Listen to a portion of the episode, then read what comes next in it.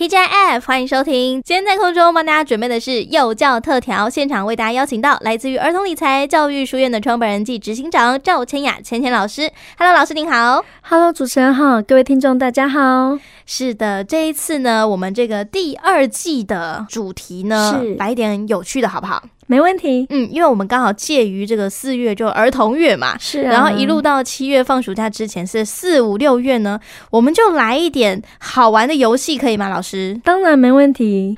我们呢这三个月会定在是儿童桌游，耶，yeah, 我最喜欢玩桌游啦。不过桌游类型很多，嗯，我们再先说一下，我比较会是分享的是有关于运算思维方面的桌游，嗯，我们来学习思考，嗯。这个部分其实我觉得，嗯、呃，从小呢就是来培养孩子学习自己去动脑。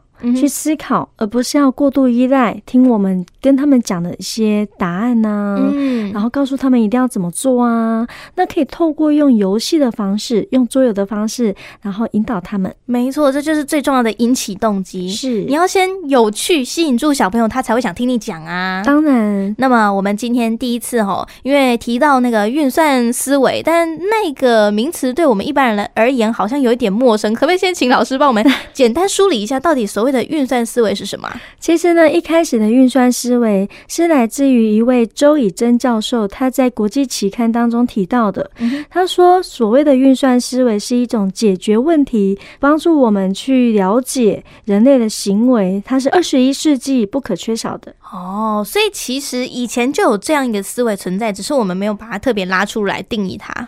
对，但是其实运算思维，我觉得现在要提到的原因是因为。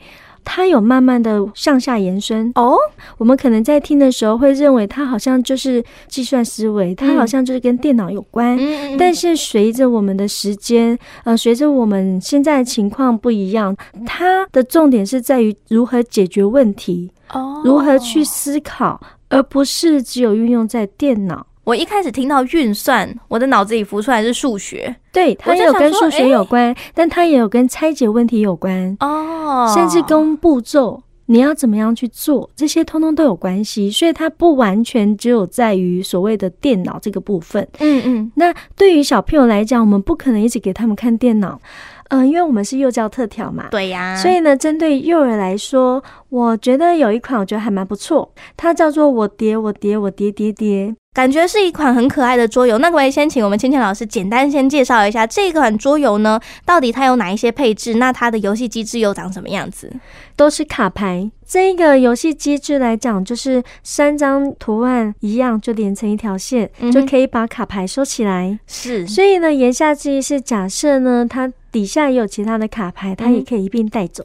哦、嗯，是，它不会只有单张的那一张，它是可以全部带走的。所以拿到最多卡牌的人就赢了。对，哦，是。那那个游戏版图的话，它就是啊，三乘三九宫格的概念，都是卡牌嘛。嗯、所以呢，一开始桌面上是没有任何的卡牌，嗯哼，是先从第一位玩家开始去放置卡牌，但是我们的放法会是最多一排就是三张。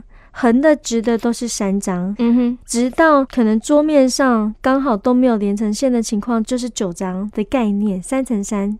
哦，对，可是要是一样的图案哦，嗯、如果都没有一样图案怎么办？我们就要去盖牌，盖掉它叠上去，对，叠上去，所以才叫做我叠嘛。啊，原来是这样。对对，它就是这样一直叠上去的啊，原来是这样一个游戏，这跟画那个圈圈叉叉好像哦，很像。嗯，但是圈圈叉叉没有办法叠。没错，是是，但这个是可以的哦。所以在玩这样一个桌游的时候呢，小朋友会去想说，他要怎么样去让这三个可能宝石连在一起，这样子。对，它其实是可爱的图案。嗯哼。那这些图案当中呢，有一张卡牌里面只有一种图案，嗯，也有一张卡牌里面有三种图案哦。所以小朋友他们要去观察桌现在的桌上，因为它算是九宫格型的，嗯，所以是三乘三嘛。那我们就要去思考的是，我要如何运用手上的卡牌对应我桌上现在拥有的，然后连成一条线。就是有点像我们平常在玩那个圈圈叉叉所画的那个井字格，是是没错，嗯、它可以是横的，可以是直的，也可以是斜的。哦，所以小朋友在观察的时候，他就可以顺便刺激了他的脑袋瓜，知道说，哎，他要怎么样去摆放，才有可能收到更多的卡牌。对，没错。所以呢，这个是我实际上跟孩子们有进行过的。嗯，那他们在思考策略方面是有转变的哦。哦，那这样的话，一定要跟我们简单先说说看。我们先来说说看，before。他们在一开始玩的时候，刚接触的时候，他们的玩法跟后来他们很了解到这个游戏机制之后的玩法上面有什么差异呢？他们一开始都是单一思考，嗯，他们只会去看桌上现在拥有的，跟他现在手上的一种，嗯、所以他就是针对某一种在看，对，他只有针对某一种在看，嗯，到开始观察卡牌上会出现哪些图案。所以他的脑子已经开始可以兼顾更多事情。是的，哦，小朋友他们从原本跟我说，我只有这种，可是桌面没有怎么办？嗯嗯嗯。当然，他们一样可以去盖牌，然后去思考哪些是对他有利的。嗯嗯。可是这件事情在一开始是比较困难的。嗯，我们来先问问看，这个小朋友大概年纪介于几岁到几岁中间？呃，大概是在五岁左右哦。五岁左右的小朋友，他们在玩这一款桌游的时候，他们最一开始都只能注意一件事情，是嗯。但是，嗯、呃，随着他们呢，在这一场游戏当中，他们开始去观察的是。哎，我现在除了有这个图案跟在场的桌上现在拥有的，嗯，那我还有哪一些我还可以去使用？嗯哼，因为毕竟他们手上会有三张牌，嗯哼，那他要选择其中一张的时候，那他要去灵活去运用，那他会就会去看我，因为我们刚刚有讲说一张牌里有三种图案，嗯哼，那他就会去看。如果今天我不是只有锁定一种，我还有其他两种，有没有机会获得？嗯，就像那个圈圈叉叉一样，那个正中间那个位置啊，通常是要摆机会最大的那一个。嗯，是。而且还有一种情况是，当他想好了，嗯，但是没想到前一个别人给他换掉，对，那他就得再去打破，再去重新思考。哦，所以它其实是一个，嗯，帮助我们去学习、去思考说。我要如何去运用嘛？嗯，对，所以他们其实啊，除了思考的策略会转变之外，他们的思考也会由慢变快。哦，原来一个小小桌游可以做到这么大的事情。有，还有一个就是专注力的提升。嗯哼，他们可以更加的知道说先后顺序，还有步骤的理解。对，你不要想说这件事情好像只有在游戏哦，没有，它可以带入生活。诶，是的，其实嗯，嗯，像我自己在做教学的时候，我所带的桌游也好，游戏也好，或者是我用的一些素材，通通都是跟教育息息相关的。嗯，那其实呢，像现在我也会想要跟家长们分享，是有关于呢，我们能不能跟孩子们一起制作，是可以的哦。自己制作桌游，对，亲子自制桌游其实很简单。真的吗？那这样的话，一定要请青年老师稍微跟我们分享一下。没问题。一般来说，家长我们可以准备像五十四张空白的卡牌啊，那不就扑克牌吗？对，没错，就扑克牌。嗯，扑克牌的张数，然后建议那个纸张要用铜板纸，不要用一般的 A 四太 A 四纸，因为太薄了。哦，对，那这样的话我们。会比较好进行，可是这个铜板纸我们可以先做裁切，或者是我们可以去影印店，然后跟老板讲说我要用铜板纸三百磅的，其实就差不多就可以玩了。嗯嗯，那另外一个更简单的方法就是，如果你有那种扑克牌哈，但是你不想要再玩那个扑克牌，或者说你家里有很多副扑克牌，就其中一副拿来用就好啦。是啊，也可以啊，拿其中一个来用也也没有问题。嗯那如果今天我们要跟孩子制作已经有扑克牌之外，那还可以做什么呢？跟孩子讨论主题，讨论主题，这个要跟小朋友讨论。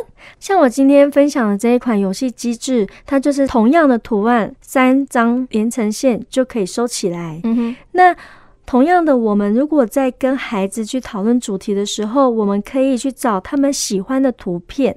哦，顺便了解他的喜好啊。是啊，嗯，那用这样的方式的话，小朋友非常热衷，真的会乐在其中这样子。那如果今天我们是给大班的小朋友的话，他可以自己剪哦，还可以顺便那个手部的细小动作这样子。对，就是我们的小肌肉。嗯，然后如果是小班到中班的话呢，家长可以在旁边协助。那孩子要做的事情就是负责粘跟贴，他把它贴在那个卡牌上面。嗯，就让他还是有手作感，因为这样才有参与嘛。当然，当然，嗯，或者是我们也可以自己让他们就是用画的哦，对吼，是啊，小朋友通常都蛮爱画画的哦。嗯，那这些完成之后呢，甚至我们也可以稍微去做改编啊。对啊，好，比方说它可以变成像是。心脏病，嗯嗯嗯嗯，是它也可以钓鱼翻牌，有没有找到相同的？有一点类似记忆游戏，对，你要去记那一张卡牌在哪一个位置？对，没错，嗯，是。那其实我觉得哈，像桌游跟教具，它最大的不同是在于桌游它是可以改变玩法的。嗯嗯，它可以针对对象而去做调整，也比较能够灵活运用。没错。